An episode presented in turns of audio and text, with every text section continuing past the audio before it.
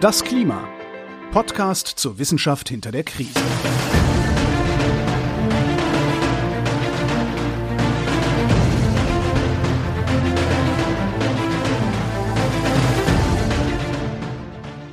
Hier ist das Klima, der Podcast zur Wissenschaft hinter der Krise.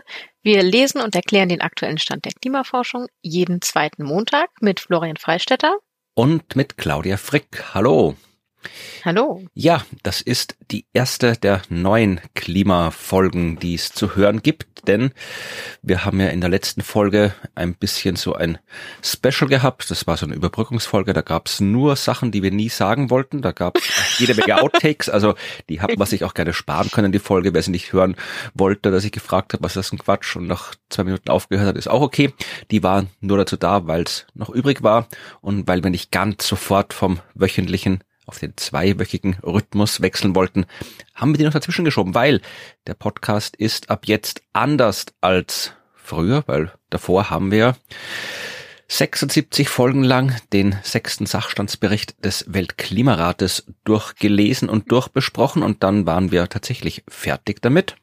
Mhm. Dann haben wir eine Folge darüber gesprochen, wie es denn jetzt so ist, damit fertig zu sein. Dann gab's die Outtake-Folge und jetzt geht's dann mit dieser Folge ab jetzt im 14-tägigen Rhythmus weiter. Wir reden, wie wir es in der Einleitung gesagt haben, immer noch über den aktuellen Stand der Klimaforschung, aber nicht mehr anhand des IPCC-Berichts, sondern anhand ja der großen Menge an Forschung, die Tag für Tag zum Thema Klima produziert wird.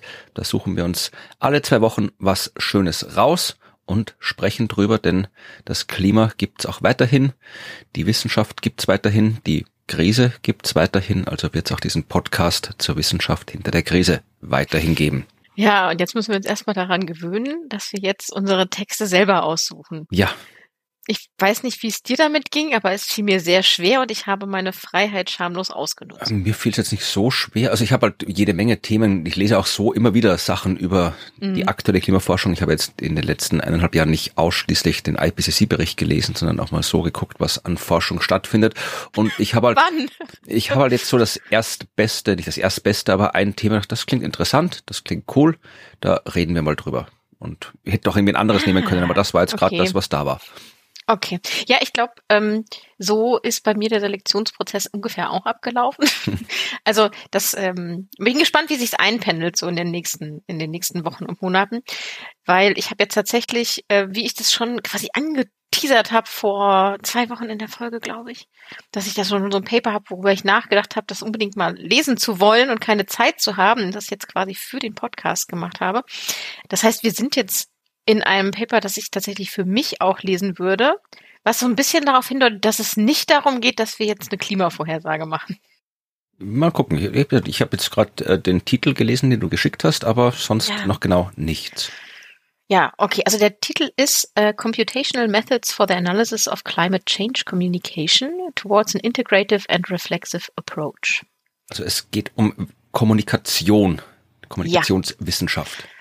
Genau. Also ich hatte ja so ein bisschen, hatten wir das ja drin in dem Bericht mit den, ähm, wie kommuniziert man jetzt über den Klimawandel, wie macht man das ohne, naja, alarmistisch zu sein oder ähnlichen Dinge. Da waren ja immer mal wieder so Fetzen drin und ich hatte mich damit methodisch ein bisschen beschäftigt. Mhm. Also wie macht man eigentlich so Forschung dazu? Wie kommuniziert man über den Klimawandel? Ach guck, Mike Schäfer ist der Hauptautor, ja. der erste Autor, den kenne ich. Also ich glaube, ich kenne, ich glaube, ich kenne ihn nicht persönlich, aber ich habe ja auch viel Zeug über Wissenschaftskommunikation gelesen, also die Kommunikationswissenschaft, die sich mit Wissenschaftskommunikation genau. beschäftigt und da taucht äh, der Herr Schäfer immer wieder in allen möglichen Ecken auf. Ja, also der, der Name ist, genau, kann man, kann man sagen, öfter mal zu lesen. Und neben Mike Schäfer haben wir noch äh, Valerie Hase dabei. Genau, also zwei Autoren. Zwei, ja. zwei Autoren. Und das ist jetzt kein wissenschaftliches Paper äh, im Sinne von, da wurde jetzt hier Forschung äh, betrieben oder so, sondern es ist eher so ein, wie, wie nenne ich das jetzt? Das ist ein Meinungsstück oder ein Debattenbeitrag, kann okay. man einen Debattenbeitrag nennen. Weil es hat Grafiken und Referenzen. Ja, das, hat, das stimmt. Dann ist ja, selbst was, wenn. Forscher irgendwie eine Debatte was sagen, dann, dann ist das, hat das Hand und Fuß. genau, es hat, es hat Listen, es hat eine Tabelle, es hat eine Abbildung ähm, und hat sehr viele Referenzen. Aber worum es da so ein bisschen geht, ist anzugucken, mit welchen Methoden man eben diese Forschung macht zur Klimakommunikationskommunikation. Okay. Äh, nein, Klimakom Klimawandel, oh Gott, wie man Forschung macht, mit welchen Methoden zur Klimawissenschaftskommunikation. Okay, also es geht darum, es gibt Klimaforschung, diese Forschung wird kommuniziert, die Kommunikation dieser Forschung wird erforscht und dafür Richtig. gibt's Methoden und von denen erzählst du was. genau, das okay. sehr gut zusammenfassen. Genau. Wunderbar.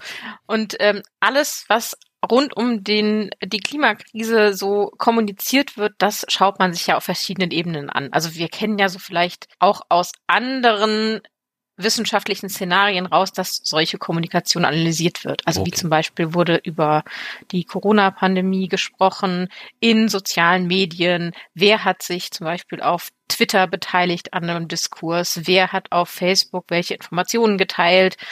Und in welchen Worten wurden die geteilt? Also solche Sachen guckt man sich ja immer wieder an oder man liest immer wieder darüber, dass darüber geforscht wird. Und da gibt es so einen ganzen Berg an Methoden, also was man so machen kann. Und man unterscheidet so drei, würde ich sagen. Also es ist jetzt keine, das ist jetzt keine allumfassende, ewig festgeschriebene, scharfe, trennscharfe Unterscheidung. Aber man kann mal so drei Sachen äh, unterteilen und zwei davon kennen wir eigentlich alle, denke ich, die sich irgendwie mal damit beschäftigt haben, irgendwas zu erforschen. Und das eine ist quantitative Forschungsansätze und das andere sind qualitative Forschungsansätze. Okay, das ist ja grobe Einteilung. Also. Ja, extra grob. Also für alle, die das noch gar nicht gehört haben, mal ganz kurz. Also quantitativ bedeutet eigentlich, dass wir Dinge messbar machen, so statistisch, Zahlen mhm. erfassen. Wir haben eine Hypothese, wie äh, es wird viel über den Klimawandel gesprochen. Mhm. Und dann zählen wir mal aus, wie viel. So, und dann testen wir quasi unsere Hypothese oder wir haben eine Theorie. Es wird viel über ähm, den Aspekt Anpassung gesprochen, aber nicht über Abmilderung zum Beispiel. Mal als eine Hypothese oder als Theorie und dann kann man die prüfen. Ja. So, und ähm, das ist auch die Voraussetzung. Man braucht die Hypothese, man braucht die Theorie und möchte sie überprüfen mit ja, Daten, Erhebungen, Auswertungen. Und das ist sehr standardisiert meistens. Also da, vielleicht nochmal als Fragestellung sowas wie, hat eine bestimmte Gruppe Menschen eine bestimmte Einstellung zum Thema Klimawandel? So, das kann man dann erforschen und überprüfen. So. Ja, das kann, macht man über, weiß ich nicht, Experimente. Kennst du, ne? Mit Experimenten kennst du dich aus. Ähm, Nein, mein Arbeitsgeber war die Theorie. Also ich habe. Ach so, okay. Hm. Also in der Wissenschaft. Also niemand von uns macht hier, niemand. Ich mache Experimente im Sinn der Wissenschaftskommunikation. Das heißt, ich stehe auf irgendeiner Bühne und mache einen Quatsch. Aber das ohne jetzt, ja, ohne Forschungsanspruch. Haare Flammen standen. nee, nee, das äh, hat das ausgeschaut. Dieser, abgesehen davon, dass ich am Kopf ja sehr wenig Haare hab, prinzipiell ah, okay. haben sie auch nicht gebrannt. Aber das ist eine ganz andere Geschichte, wo, wo Menschen mir meinen Kopf anzünden im Dienste der Wissenschaftskommunikation. Da reden wir ein andermal drüber. Bitte. Okay. Ähm, ja, aber in, in der Kommunikationsforschung sind das eher so Sachen wie Fragebögen, mhm. sowas zum Beispiel. Ne? Also Leute direkt befragen oder ähm, äh, ja, Texte, die Leute geschrieben haben, ähm, sich anschauen und analysieren. Also statistisch auszählen, wie oft zum Beispiel Klimawandel oder Klimakrise benutzt wurde. Hm? Mhm. So, und qualitative Forschungsansätze, die sind eher dazu da, ähm, Hypothesen und Theorien zu generieren, also zu bilden, zu, zu definieren und zu beschreiben, die man dann später quantitativ quasi testen kann. Also man versucht so soziale Phänomene zu erfassen und daraus zu sehen, ah, okay, das könnte ähm, eine Theorie sein, äh, was hier passiert. Und das passiert quasi, wenn man qualitative Forschungsansätze benutzt. Also man ist eher so offener, man versucht herauszufinden, was überhaupt los ist. Ähm, das macht man auch mit Datenerhebung und Auswertung, aber eher weniger standardisiert und zum Beispiel eher mit so Interviews mit Personen im direkten Gespräch oder Gruppendiskussionen mhm. oder Beobachtungen. Und dann sind die Fragesteller auch so ein bisschen anders. Ne? Also anstatt zu fragen, ähm, hat die Gruppe X Einstellung Y, fragen wir, welche Einstellung hat eigentlich die Gruppe X? So, also das ist ja eine ganz offene Frage und da muss man erstmal gucken, welche, welche kann man da finden? Gibt es da Muster und Strukturen? Findet sich nur eine, finden sich viele Meinungen oder Einstellungen? So, und dann bildet man daraus ja so seine Theorie. So, das sind so die zwei Hauptunterschiede. Äh, und dann kommt jetzt hier so dazu, und das, darum geht es in dem Paper, kommt jetzt so dazu, diese gesamte Auswertung von Daten oder Kommunikation durch computergestützte Forschungsansätze. Mhm. ähm, wenn man tatsächlich Also, versucht, so jetzt einfach mit Twitter-Daten auswerten oder irgendwie sowas. zum Beispiel, und zwar nicht per Hand, ne? also nicht, dass Ja, man gut, sich hinsetzt und die liest und alles einzeln macht, ähm, sondern dass man versucht, das mit computergestützten Methoden zu machen, die Computer das auswerten zu lassen. So. Der guckt dann mal, ähm, was denn da so diskutiert wurde, was es da für Muster gibt und in welcher, was so dahinter steckt. Das, ich glaube, man kann so ein paar Methoden äh, benennen. Eine, die die meisten vielleicht schon mal gehört haben, zumindest grob, ist Natural Language Processing. Ne? Also man versucht, die natürliche Sprache irgendwie zu verarbeiten. Und wir wissen ja, wie natürliche Sprache in den sozialen Medien so ein bisschen unsauber ist. Ich überlege gerade, was heißt das jetzt äh, verarbeiten? Ähm, verab Mhm. heißt das wie übersetzen? Verarbeiten kann ja alles Mögliche heißen. Ja, das oder, ist oder verstehen so. oder Zum Beispiel aufnehmen, welche Themen oder welche Begriffe dort benutzt werden. Also wirklich den, den Text nehmen und versuchen, den Computer entscheiden zu lassen. Zum Beispiel, das ist eine, eine Möglichkeit, so ein Modell habe ich mal gesehen, entscheiden zu lassen, ob das jetzt eine Beleidigung ist oder nicht. ja, okay, gut. So, so und dann wirft man so einen Datensatz rein und lässt den Computer dann gucken, okay, ähm, was sind denn jetzt Beleidigungen, was nicht. Da kann man ja Regeln festlegen, ab wann gilt das denn, ab wann nicht. Dann gibt's Grenzfälle. So, das kann man natürlich auch selber machen, so als ein Mensch, aber ja nicht vielleicht bei 10.000 Tweets. Mhm. Ist ein bisschen viel. Ja, genau, ist ein bisschen viel und Menschen sind ja nun auch nicht ähm, frei von einem Bias. Mhm. Und wir interpretieren ja auch immer Dinge und ähm, das Gleiche versucht natürlich auch irgendwie so ein computergestützter Ansatz. Also, ne, also wenn du dir überlegst, da schreibt jemand äh, sowas wie ja genau. Also er schreibt wirklich nur ja genau unter so ein Video, das du gemacht hast, weißt du, schreibt auch nur ja genau. Und dann kann das ja nun alles heißen. Das kann ja nun sarkastisch sein. Ja gut, aber das weiß ja auch, will ja nicht mal ich rauskriegen, was das heißt, wenn es einfach nur drunter Ja, genau, steht. genau. Und das macht die Sache so schwierig. So, also sowohl wir wüssten es nicht, als auch der Computer weiß es nicht. Manchmal gibt es so Hinweise. Also wenn jemand so, ja genau, und so einen mega lachenden Smiley dahinter macht, dann würde ich das schon eher so lesen nach dem Motto, äh, okay, das ist Sarkasmus. Mhm. Wohingegen so ohne den Smiley ist es vage. so. Und das macht es so ein bisschen äh, schwierig, aber es macht natürlich auch ein sehr äh, verlockend, weil man eben viel größere Datenmengen machen kann. Und diese Diskrepanz zwischen Oh, das ist total hilfreich, weil wir super große Datenmengen uns anschauen können. Ja, weil wir zum Beispiel es dadurch schaffen, sprachübergreifend, global äh, so ein Phänomen wie Kommunikation über den Klimawandel zu analysieren. Mhm. Ne, also das geht, geht ja dadurch, dass wir das eben computergestützt machen können, automatische Übersetzungsmodule haben ähm, und solche Sachen. Also das ist ein Riesenpotenzial, aber da sind eben auch so Dinge wie das, was wir eben so hatten, die machen es halt schwierig. Und darum geht's. Also das, das Paper versucht darüber zu sprechen, dass diese Methoden immer mehr zum Einsatz kommen, diese computergestützten, und dass es dagegen aber Vorbehalte gibt ähm, oder dass es da Schwächen gibt in der Methode und dass es gleichzeitig aber auch Stärken gibt. Mhm. Und anstatt jetzt das eine zu verteufeln oder das, das nur das andere, eine zu machen, oder sich auf der anderen Seite komplett überrennen zu lassen von computergestützten Methoden, sagen sie, naja, wir müssen das jetzt eigentlich mal sehr reflektiert betrachten. Verpasst vermutlich irgendwo einen Punkt, aber prinzipiell Klar. würde ich sagen, das ist, für das brauche ich kein Paper schreiben, also dass man sich irgendwie äh, das differenziert betrachten sollte, das würde ich mal so als äh, gegeben voraussetzen bei jedem, was mit wissenschaftlichen Anspruch getan wird. Ja, aber natürlich ist es so, dass Forschende eben auch Menschen sind. Ja. So, und ich glaube, manchmal müssen solche Sachen gesagt werden. Und Okay. ich fand, und ich finde es in dem, in dem Text auch wirklich gut und sinnvoll gesagt. Also ich stimme nicht allen Punkten zu und ich hätte noch mehr Schwächen und noch mehr Stärken aufzuzählen, aber ähm, es muss halt einfach mal darüber gesprochen werden und das nochmal aufgeschrieben werden. Weil es eben so weit verbreitet ist mittlerweile, die Methoden, und manches nicht so reflektiert betrachtet wird. Also es gibt viel Forschung zum Beispiel rund um Twitter Mhm. und um Bots und um Kommunikation mit Bots und so weiter, die hat absolut Schwächen.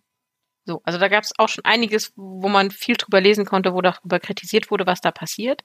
Und da ist es offensichtlich nicht ganz reflektiert eingesetzt worden. Umso wichtiger ist es also, es doch nochmal zu benennen. Ja, also es gibt ja auch Unterschiede. Also ob ich jetzt computergestützte Methoden benutze, nur um meine Daten zu bekommen, also Mhm. Data Retrieval mache, ist ja was anderes, als wenn ich es einsetze, um meine Daten zu analysieren. Ja, das schon. Ja. So, und beides sind aber computergestützte Methoden. Also muss man erstmal das unterscheiden und dann sagen, okay, was machen wir jetzt äh, damit, wenn wir jetzt wirklich Daten analysieren? Äh, wie gehen wir damit verantwortungsbewusst um? Und vor allem, wie schaffen wir es, nicht zu sehr uns in so eine bestimmte Richtung gehen zu lassen. Das fand ich sehr, sehr spannend. Also hier gab's tatsächlich ein, ein deutsches Wort drin, äh, und zwar das Wort Methodenstreit. Stimmt, ich überlege gerade, wo kommt ja. das her? Also das, äh, was war denn der große deutsche Methodenstreit, das ist als äh, deutsches Wort äh, im Englisch ich existiert? Nicht. Ich habe es nicht nachgeguckt, aber ich bin drüber gestolpert und musste sehr lachen. Methodenstreit. Nein, gut, es gibt ja viele Methodenstreite im Laufe der Zeit, aber ja. ich überlege gerade, wo das wahrscheinlich irgendwas, wahrscheinlich was Geisteswissenschaftliches, von dem ich nichts weiß. Oh, das ist möglich. Aber auf jeden Fall ist es ein schönes deutsches Wort, was in diesem schönen englischen Paper drin steht. Genau, also was, was sie damit sagen wollen, ist, es gibt halt einige, die schon sagen, oh, jetzt dank dieser Methoden, dank dieser computergestützten automatischen Auswertung großer Datensätze kommt so die, die Kommunikationswissenschaft oder kommt man mit diesen ganzen äh, Ansätzen daran, dass es eher so eine Art Wissenschaft ist wie Physik, weil man kann es ja so mit Computern machen und modellieren und auswerten und alles automatisiert und so. Und das ist natürlich einerseits erstmal ein ganz interessanter Gedanke, aber andererseits, naja, wir reden eben immer noch von so etwas wie Sprache und menschlicher Kommunikation und da ist ganz viel mit Interpretation, da ist nicht nur Null und Eins. Mhm. So und ähm, dementsprechend versuchen sie hier zu sagen, ja, okay, also diese Methode ist da, ähm, aber setzt sie sinnvoll ein und achtet auf ihre Stärken und Schwächen. Und mit diesen Stärken und Schwächen kommen sie jetzt zum Beispiel sagen, naja, eine Stärke ist zum Beispiel, dass man äh, große Datensätze überhaupt mal bearbeiten kann und gleichzeitig aus diesen großen Datensätzen äh, quasi kleinere machen kann, ne, indem man die Hälfte äh, wegschmeißt. Sachen runterbricht. Nein, genau, die, die einem nicht passen. Genau, so macht man das doch, oder? genau, ja. Eine gute wissenschaftliche Praxis. Nein, um Himmels Willen. Nein, äh, sondern ähm, äh, identifiziert zum Beispiel was Relevantes an dem, an dem, ähm, an dem Datensatz oder sagt, oh, wir haben eine Gruppe gefunden, die ganz besonders aktiv über Klimakrise spricht oder auf eine besondere Weise. Ah, dann holen wir uns die raus und gucken uns an, was macht die so besonders zum Beispiel. Ne? Also mhm. man kann so große Daten klein machen. Ähm, man kann äh, aus so einem globalen Datensatz dann eben gucken, wie ist es jetzt doch in den einzelnen Ländern. Weil ich meine, so ein großer Datensatz äh, mit mehreren Sprachen hat ja auch so seine Hürden, ne? also Redewendungen, kulturelle Unterschiede. Also der Smiley hier bedeutet was anderes als der Smiley woanders und ein Ja klar komplett wörtlich übersetzt heißt in einer anderen Sprache dann vielleicht immer was sarkastisches, was weiß ich. Also so, genau. Es wäre sehr praktisch, wenn die ganze Welt einfach immer Tone-Text benutzen würde, weißt du? Kennst du die? Nein, sagt jetzt gerade spontan nix. Da schreibt man immer so hinten dran, so, äh, hinter seinen Text, was wie slash S für Sarkasmus. Ach, also damit das, die okay. Leute wissen, dass man gerade sarkastisch ist. Das ist super angenehm. Ja, muss ich sagen, ich meine, das ist ein bisschen schwierig. Also das, ich kann es nachvollziehen, dass es sinnvoll ist in vielen Sachen, aber wenn ich es jetzt mhm. aus einer ähm, beruflichen Sicht betrachten ja. würde, also ein Teil meiner Arbeit mache ich damit, dass ich irgendwie öffentlich äh, unterhaltsam bin und wenn ich da quasi immer dazu sage, so und jetzt Leute erzähle ich euch was Lustiges und dann, äh, das war jetzt das Lustige, das macht so ein bisschen... Ich glaube, das, ich glaube, das steht auf deinem Programm, also wenn man das Ticket kauft. Ach so, okay, gut. steht da draus, ist Flash. J für Joke. so. Obwohl es gibt ja, das ist aber, da schweifen wir jetzt ja, aber es gibt auch tatsächlich so die äh, diversen Kabarettisten, Comedians, die machen das ja echt so, das kann ich überhaupt nicht leiden, die sagen, und pass auf, jetzt, jetzt kommt das, jetzt, jetzt kommt ein ganz toller Witz und dann, die sagen oh wirklich vor, dass da ein toller Witz kommt. Ja. Also das finde ich dann nee, sehr, sehr armselig. Aber egal. Also das, das, ja auch hinten dran. Genau. Okay, okay, gut. Aber wie gesagt, wir schweifen ab. Also. Okay. Ja, aber wir merken, aber man merkt, ne, also Sprache, Kommunikation ist nicht, ist nicht Physik. So. Und ähm, aber es ist halt eine Stärke, dass man es theoretisch jetzt mit so großen Datensätzen machen kann. Eine andere ist, dass man sie sofort einsetzen kann. Ne, also wenn jetzt aktuell ein Thema aufkommt, eine große Debatte losbrennt, kann man diese diese computergestützten Methoden sofort draufwerfen und sofort Informationen rausziehen. Ne, wohingegen so ein qualitativer Ansatz mit erstmal ein Interview mit den Personen führen oder so, mhm. ja lang dauert. Ja, also solche Sachen sind, sind einfach da man kann auch sagen, was auch eine, eine Stärke ist, dass man eben ganz viel, ja, ja, datenbasiert eben Wissen generiert. Ne? Also man mit Machine Learning, also mit künstlicher Intelligenz, da haben wir ja auch im Moment mhm. als hohes, großes Thema. Allerdings. Äh, genau. Äh, allerdings sind die Methoden tatsächlich dann ähm, ähm, so, dass man ja eher versucht, eben auch eine, eine Theorie zu bilden. Ne? Also wieder dieses, was wir vorhin hatten, wir versuchen eine Theorie zu bilden. Also man guckt, was man da so an Wissen hat und versucht dann daraus eine Theorie zu bilden. So. Ja, und dann ist man damit den Stärken quasi schon so ein bisschen äh, durch und dann kommen so die Schwächen. Ne? Also man hat zum Beispiel als Schwäche wird ja gesagt, dass man eben versucht, tatsächlich wieder alles empirisch zu machen, also wirklich alles anhand von quantitativen Daten und sowas zu, zu beschreiben und nur darauf zu arbeiten, anstatt tatsächlich nochmal diesen theoretischen Ansatz zu machen und ganz offen Fragen zu stellen und ganz offen äh, Theorien zu bilden und die dann zu testen, also die Theorien einfach zu formen aus offener Kommunikation und nicht direkt datenbasiert. Mhm. Ne, also es hat, hat beides einen Wert. Ähm, und natürlich eine große Schwäche, die wir eigentlich bei allem haben, was so computergestützt ist. Ne? Also die sind halt manchmal auch nicht, oder manchmal, die sind meistens eben auch nicht frei von einem Bias. Ne, klar, ne? weil die werden ja. mit, wenn sie irgendwie was Menschliches nachahmen sollen, müssen sie mit menschlichen Daten trainiert werden. Und Menschen haben halt alle irgendwelche ja, ja. Schäden Bias, was auch immer. Schäden ist nicht mal schade, es ist ja, ist ja eingebaut quasi, diese ganzen Vorteile, die. Ja. Ja, ja. Also sie sind, ich meine, wenn man so, so ein äh, Computermodell äh, loslässt und ähm, ne, so, so Kommunikation untersuchen lässt und dann ist, weiß man zum Beispiel eigentlich im Hintergrund, ach ja, okay, wir trainieren das jetzt mit einem Datensatz, der ist zwar natürlich entstanden im Internet, in irgendeinem Forum, aber das besteht zu 90 Prozent aus Männern. Natürlich hat das dann einfach auch, was man da mit trainiert hat, einen gewissen Bias. Und ähm, noch interessanter wird es, wenn jetzt so Forschung passiert wie, ja, okay, wir analysieren jetzt die Kommunikation auf Twitter und sagen, ah, das ist jetzt irgendwie ähm, repräsentativ für die Kommunikation auf Twitter, aber man vergisst dabei, ja. dass nur bestimmte Menschen auf Twitter sind. Da gibt es ein tolles Beispiel. Also es gibt sehr, sehr viele tolle Beispiele, wie hier so lernende mhm. Computerprogramme Quatsch lernen, obwohl sie aus ihrer Sicht wunderbar gelernt haben.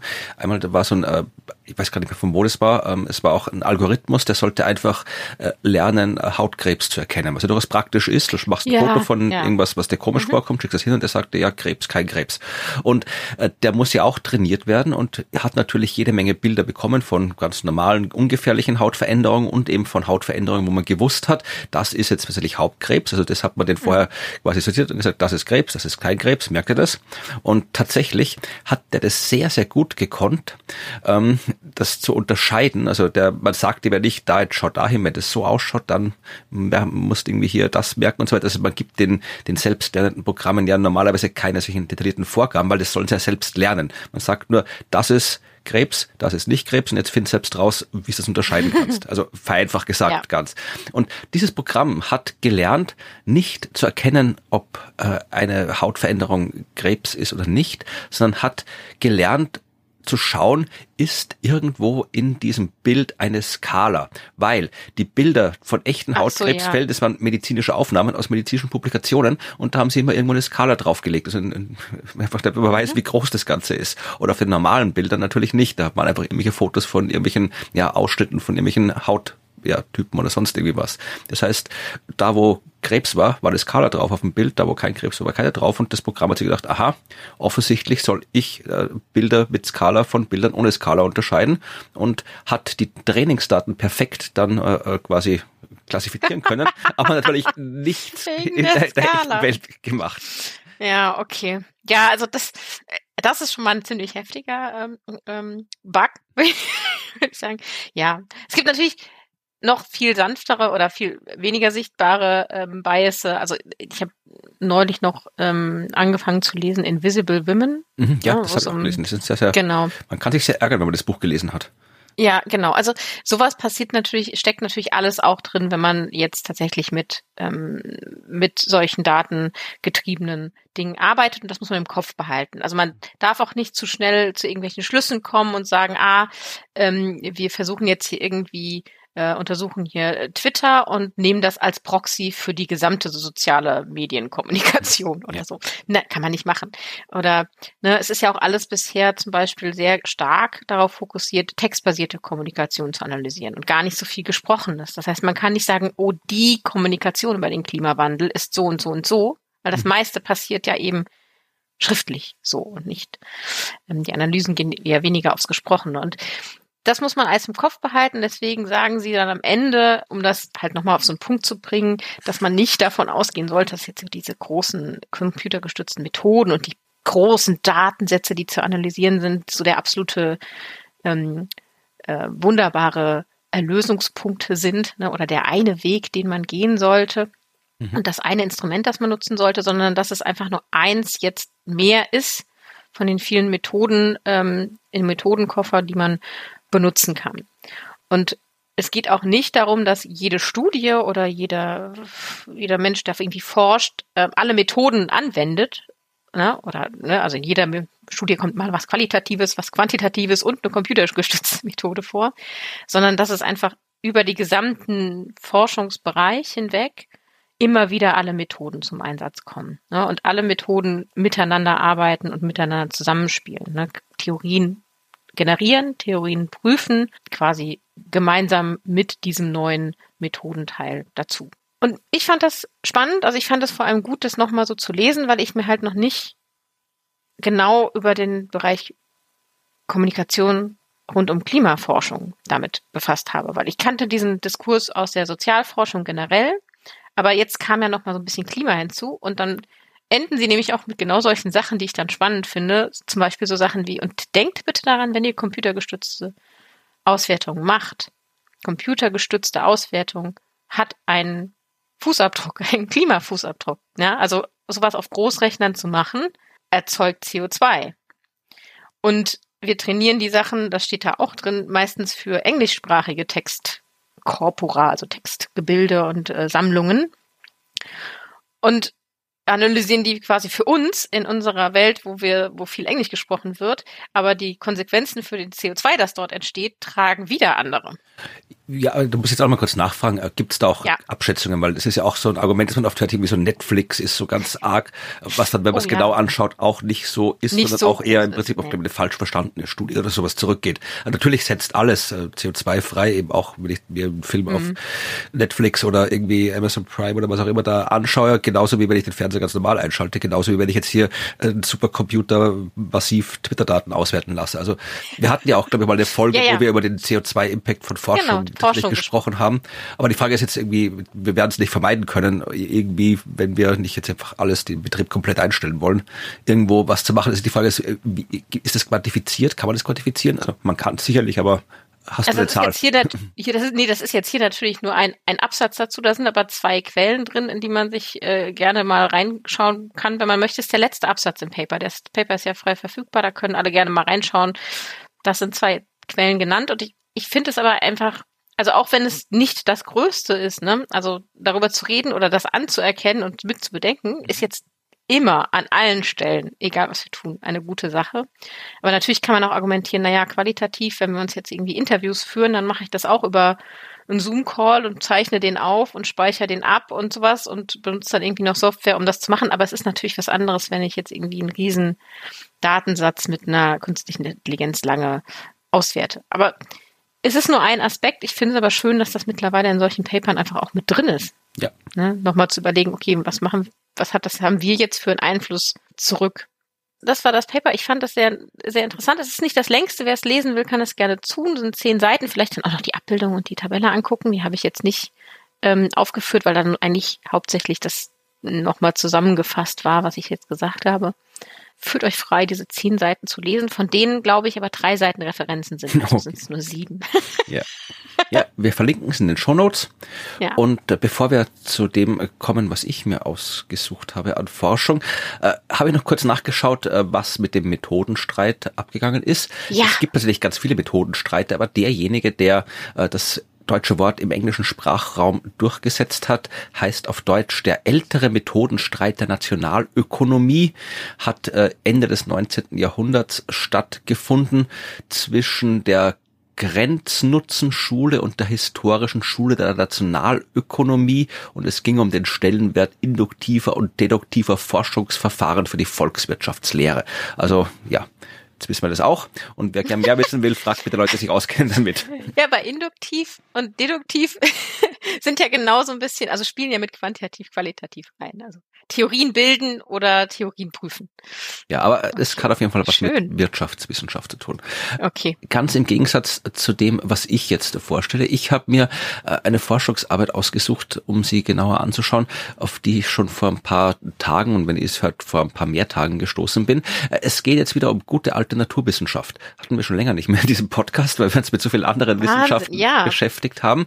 Nein, äh, und ich bin dann bei der Hälfte meiner äh, Recherchearbeit draufgekommen, dass es eigentlich ja äh, das Thema ist, wo du Expertin bist. Dann haben wir gedacht, jetzt entweder ich fange was Neues an oder ich setze mich der Gefahr des Mansplainings aus, aber dann habe ich doch keinen Bock gehabt, wieder mir ein neues Thema zu suchen. Also Hau rein.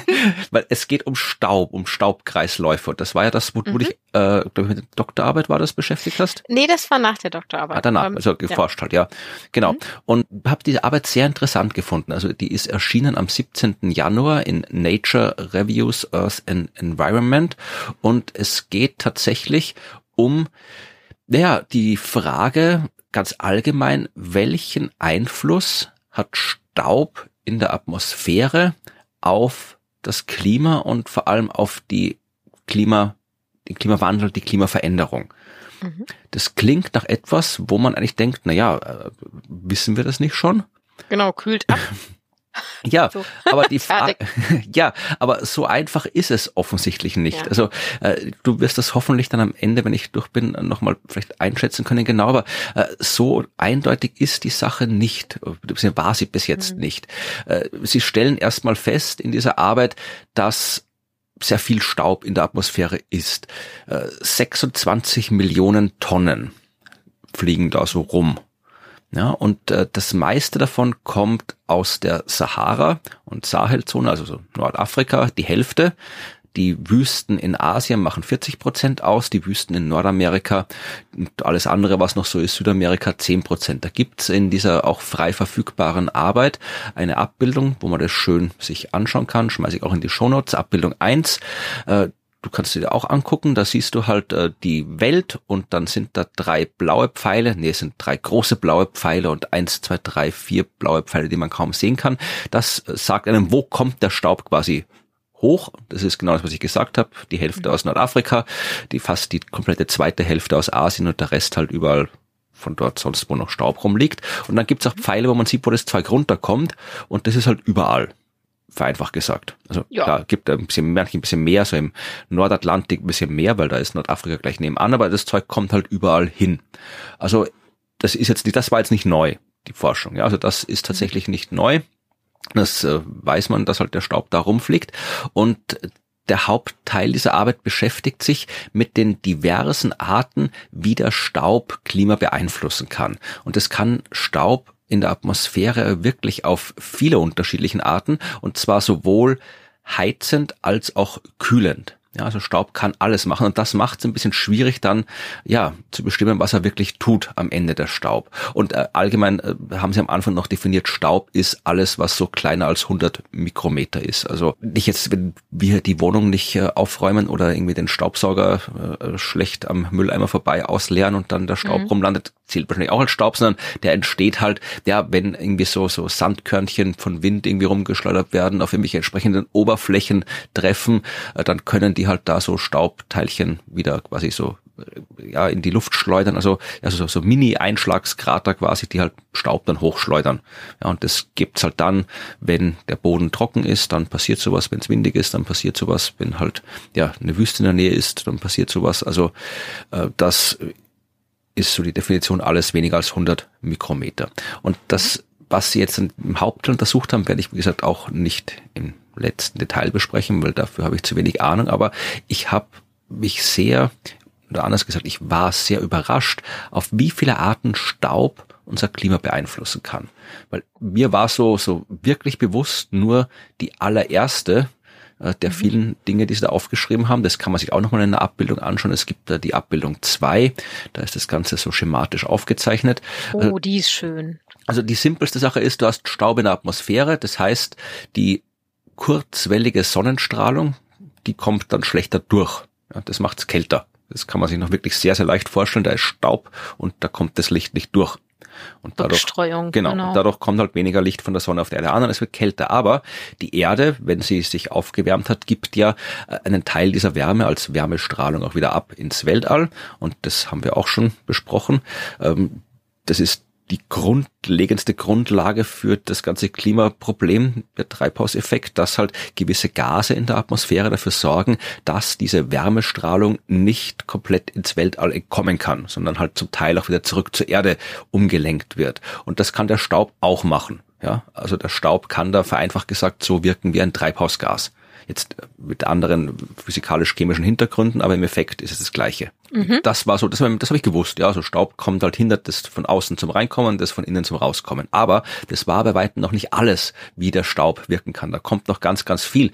Äh, nämlich, äh, wenn die Atmosphärenchemie ins Spiel kommt. Welcher Staub jetzt welche Strahlung blockiert, ob er jetzt die kurzwellige Strahlung der Sonne von außen oder die langweilige Strahlung der Erde, die von unten kommt, blockiert, das hängt halt auch von der Art, von der Form, von der Größe des Staubkorns ab und so weiter. Also das kann man jetzt auch nicht so exakt sagen, aber es, je nachdem, wie die Staubkörnchen auch schon äh, blockieren die unterschiedliche Arten von elektromagnetischer Strahlung. Und das Gleiche gilt auch, äh, wenn man wissen will, wie der Staub mit der, ja, mit dem anderen Zeug in der Atmosphäre wechselwirkt. Also dieser ganze Mineralstaub kann mit verschiedenen Gasen, die da rumfliegen, äh, reagieren. Da kann sich Zeug dran ablagern auf diesem Staub. Das verändert die Eigenschaften. Also Ozon zum Beispiel, das wusste ich nicht. Das war mir komplett neu, dass äh, Staub in der Atmosphäre eine Senke für Ozon ist.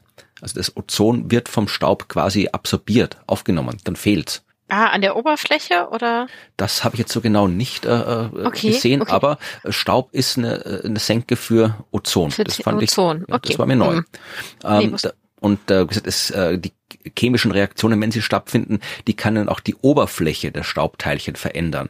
Und dann können die Staubteilchen zum Beispiel mehr Wasser aufnehmen, ja, weil die halt eine größere Oberfläche haben. Das kann die Wolkenbildung verstärken. Andererseits können diese Staubteilchen, wenn sie irgendwie andere Teilchen reagieren, aufnehmen, auch die Partikel verringern, die Zahl der Partikel verringern, aus denen Wolken sich überhaupt bilden können. Also die Kondensationskerne, aus denen Wolken entstehen. Das heißt, auch da, je nachdem, wie der Staub da genau funktioniert, wie er sich genau äh, verhält, im Verhältnis zu dem, was sonst noch in der Atmosphäre abgeht, können hier auch mehr Wolken entstehen oder weniger Wolken entstehen. Und äh, auch das hat natürlich dann direkten Einfluss, ob es kühler ist auf der Erde oder weniger kühl. Weil merkt man auch jetzt im Winter, wenn es eine schöne sternenklare Nacht ist, dann ist es gerne mal auch eiskalt. Ja.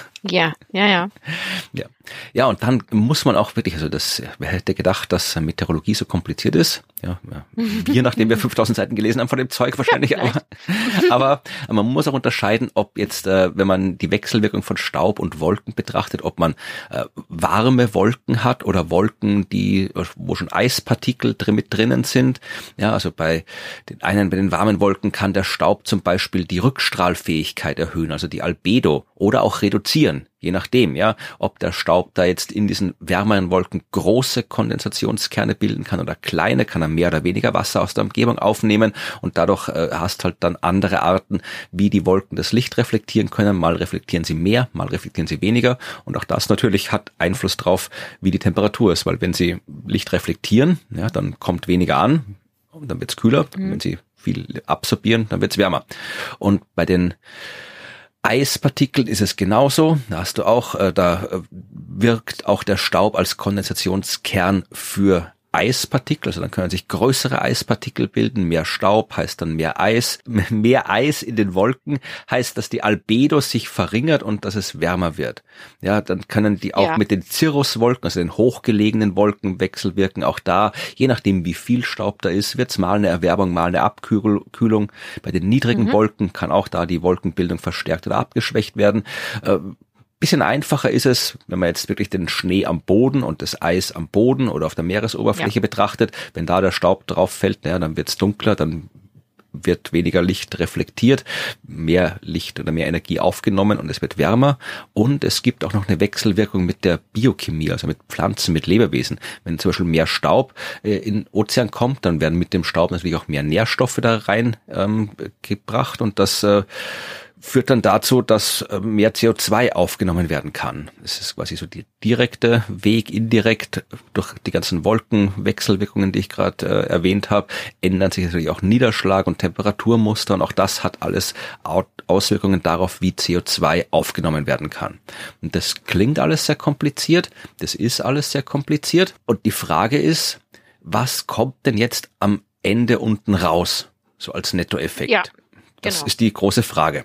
Und da gibt's auch eine sehr schöne Abbildung, nämlich die Abbildung 3 in diesem äh, Artikel. Wenn man sich die anschaut, dann sieht man da nochmal alles äh, so aufgeschlüsselt, was es da für kühlende, wärmende Wirkungen gibt, mit sehr, sehr großen Fehlerbalken und daneben noch eine eigene Skala Level of Scientific Understanding. Und das höchste, was man da sehen kann, ist Medium, also mehr als Mittel versteht man gar nichts von dem offensichtlich.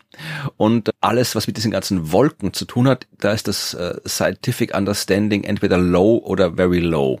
Also Oh, okay. Da weiß man anscheinend noch nicht wirklich so viel. Aber sie haben trotzdem alles zusammengetragen, was es so an Informationen gab und kamen dann am Ende auf einen Nettoeffekt von minus 0,2 Watt pro Quadratmeter und ein so ein Konfidenzintervall zu 90 Prozent liegt irgendwo zwischen minus 0,7 und plus 0,3 Watt pro Quadratmeter.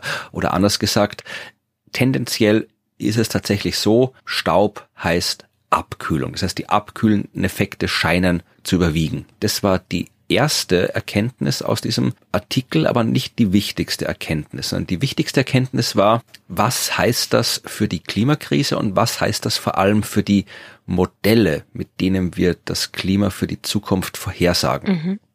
Das haben sie sich auch angeschaut, weil sie zuerst mal probiert haben, die Staubmengen zu rekonstruieren, historisch. Das kann man ja machen aus diversen Oh, spannend. geologischen Schichten und so weiter. Also da haben sie wirklich Daten zusammengetragen von der ganzen Welt und dann mal wirklich so eine historische Rekonstruktion der Staubmenge in der Atmosphäre versucht. Auch mit großen Fehlerbalken, aber äh, sie haben eine Rekonstruktion hingebekommen und haben auch gesehen, dass tatsächlich ja äh, die Menge gestiegen ist deutlich gestiegen, äh, um ungefähr 55 Prozent, so von, von äh, 1840 bis äh, 1980. Also wenn man die Periode 1840 bis 1860, also so noch vorindustriell oder eigentlich Ja, ja, das Anfang industriell, Mhm. ja, und dann eben 1980 bis 2000, dann kriegt man da einen Unterschied von ungefähr 55 Prozent. Also äh, hat sich die Menge natürlich erhöht zum damaligen Zeitpunkt. Äh, von damals bis heute.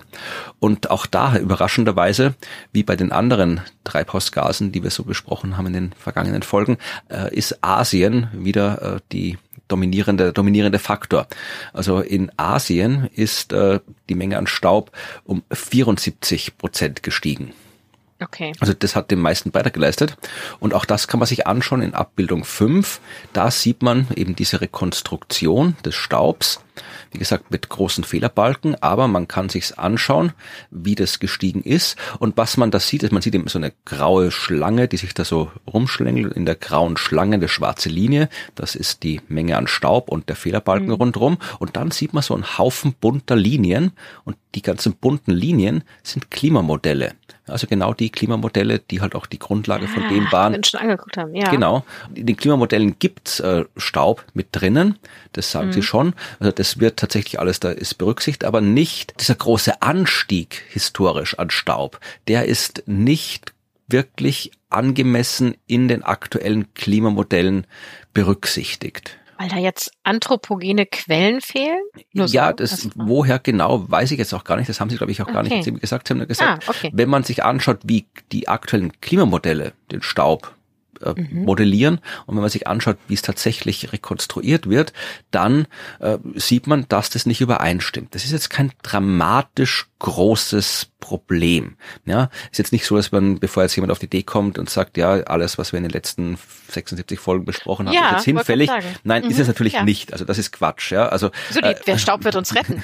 ja, ja, warte mal ab. Ähm, ja, vielleicht. Okay. Aber äh, es ist tatsächlich jetzt nicht so, dass die komplette Klimaforschung hinfällig ist und Unsinn ist. Also das definitiv nicht. Das sagen die Autorinnen und Autoren dieser Arbeit auch äh, Mhm. explizit. Also man kann sich auch noch eine Pressemeldung dazu anschauen, wo da diverse äh, Leute, die da mitgearbeitet haben, auch noch was sagen.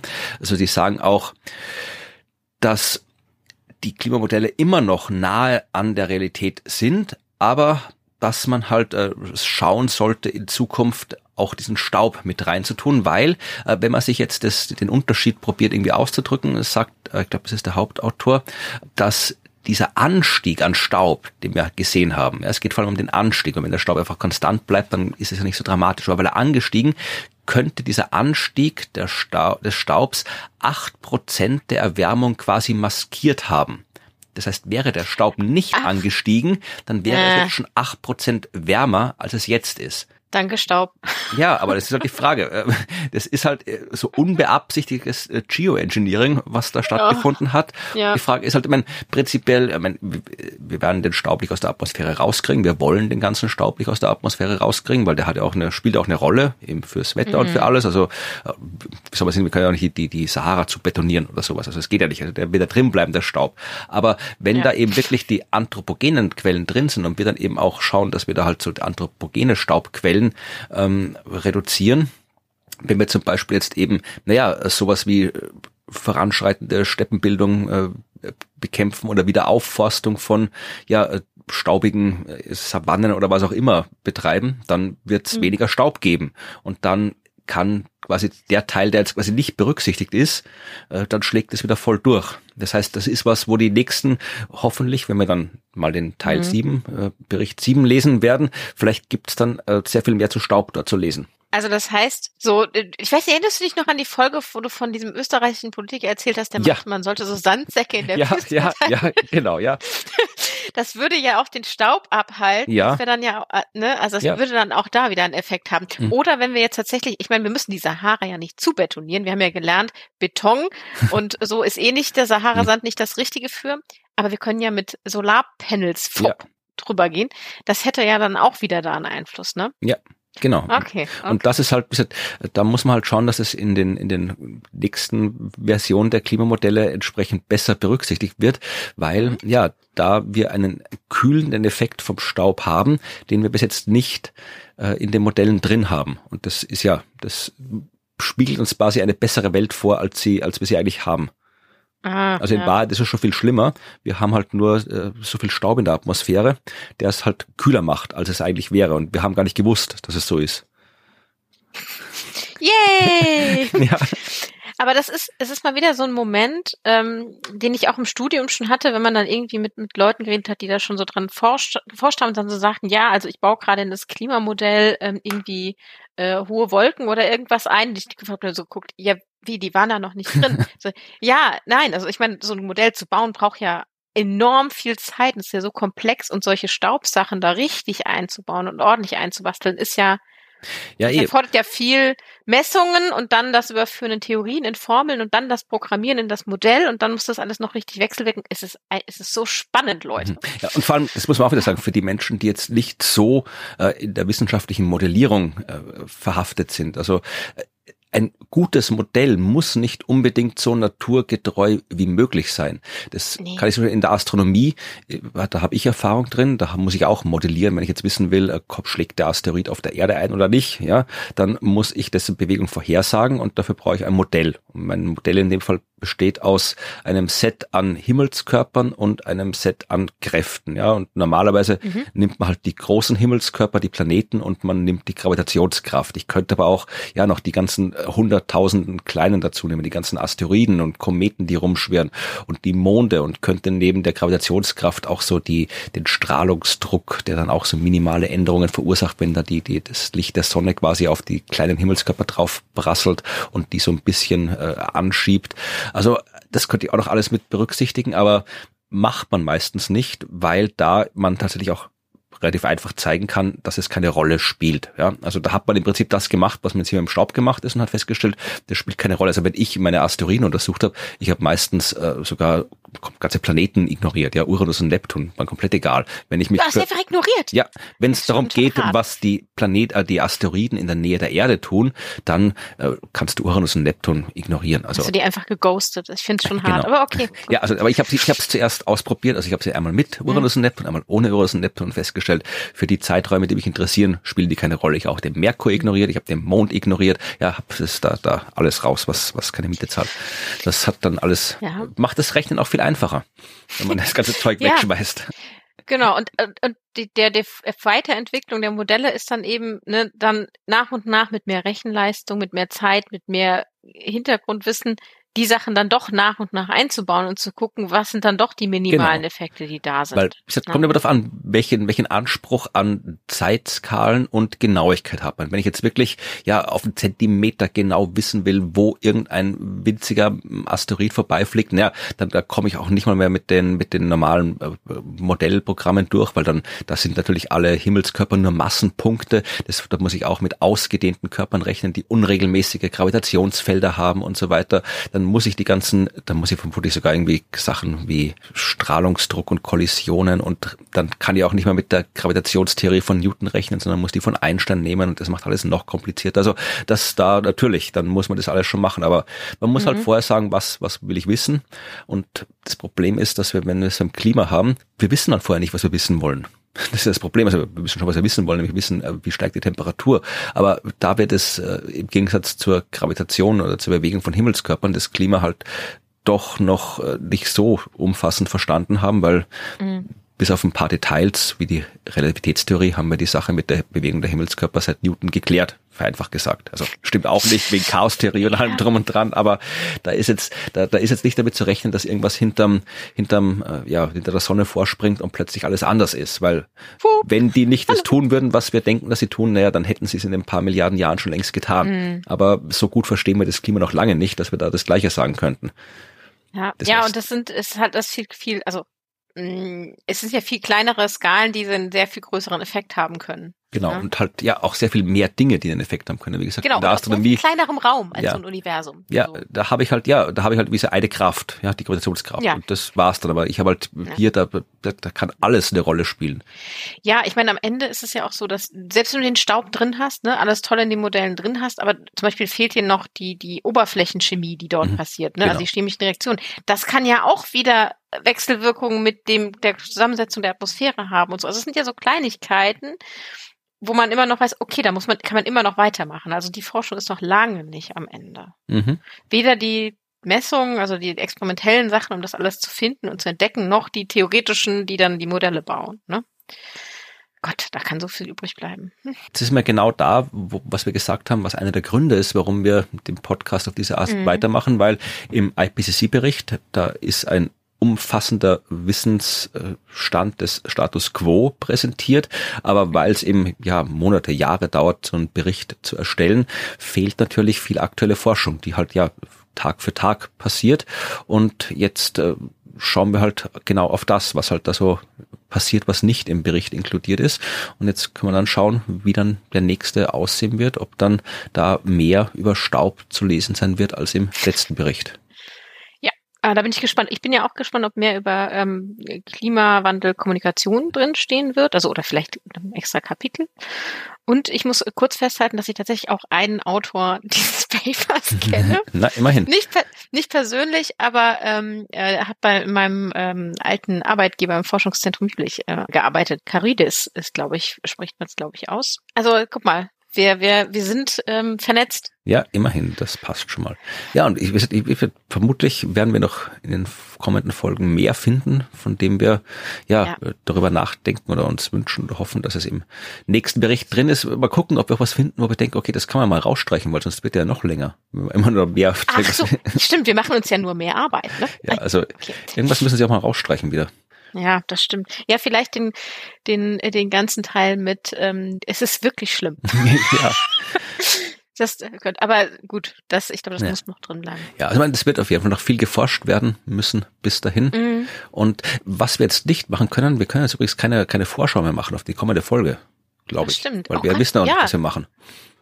Nee, Weil wir machen wir es ja dann wirklich genauso zeitnah. planlos wie ihr. Also ich habe noch keine, irgendwelche, irgendeine neue Forschungsarbeit wird schon kommen. Vielleicht nehme ich zur Abwechslung diesmal eine, wo du nicht die Expertin bist. Und vielleicht nehme ich mal eine, wo ich mich mit auskenne. Ich mag mal, mal gucken, ich weiß es noch nicht. Ja, aber irgendwas werden wir finden in der nächsten Folge, was wir Mhm. berichten können, die wie gesagt erst in 14 Tagen kommt. Nicht, dass ihr euch wundert, wenn Genau. nächsten Montag nichts erscheint, weil jetzt gibt's nur noch alle 14 Tage etwas, sonst ja. äh, können wir diesen Rhythmus von wöchentlich, der war gezwungen, uns aufgezwungen, weil wir sonst nicht fertig geworden wären mit diesem IPCC-Bericht, aber dauerhaft hätte sich das nicht durchhalten lassen, der wöchentliche Rhythmus. Drum haben wir jetzt einen zweiwöchigen Rhythmus, aber das ist ja auch nicht schlimm.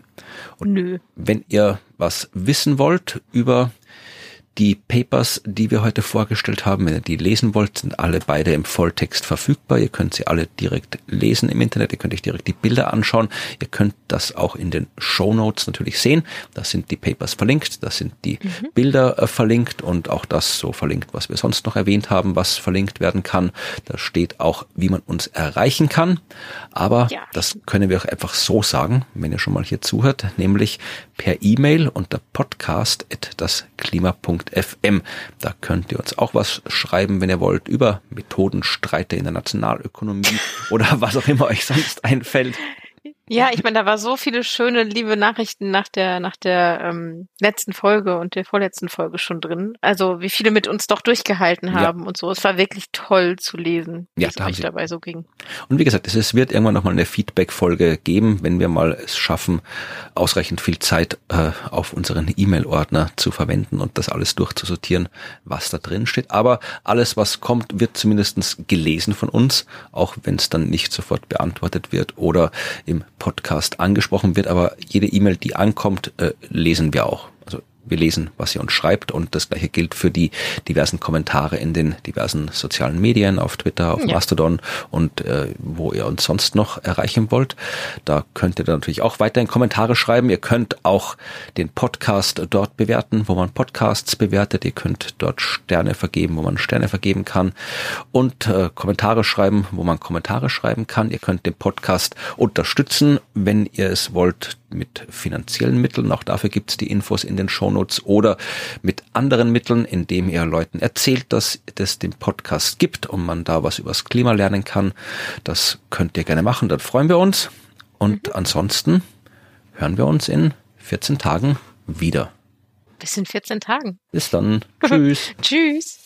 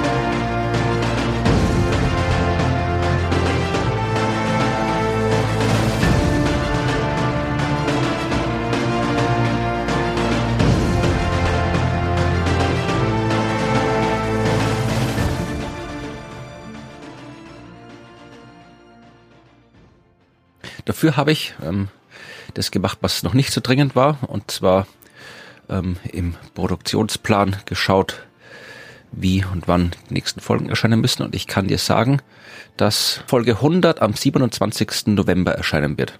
Kannst du gleich mal im Kalender markieren. genau. Oh Gott, Folge 100, da müssen wir uns was überlegen. Ja, da finden wir schon was.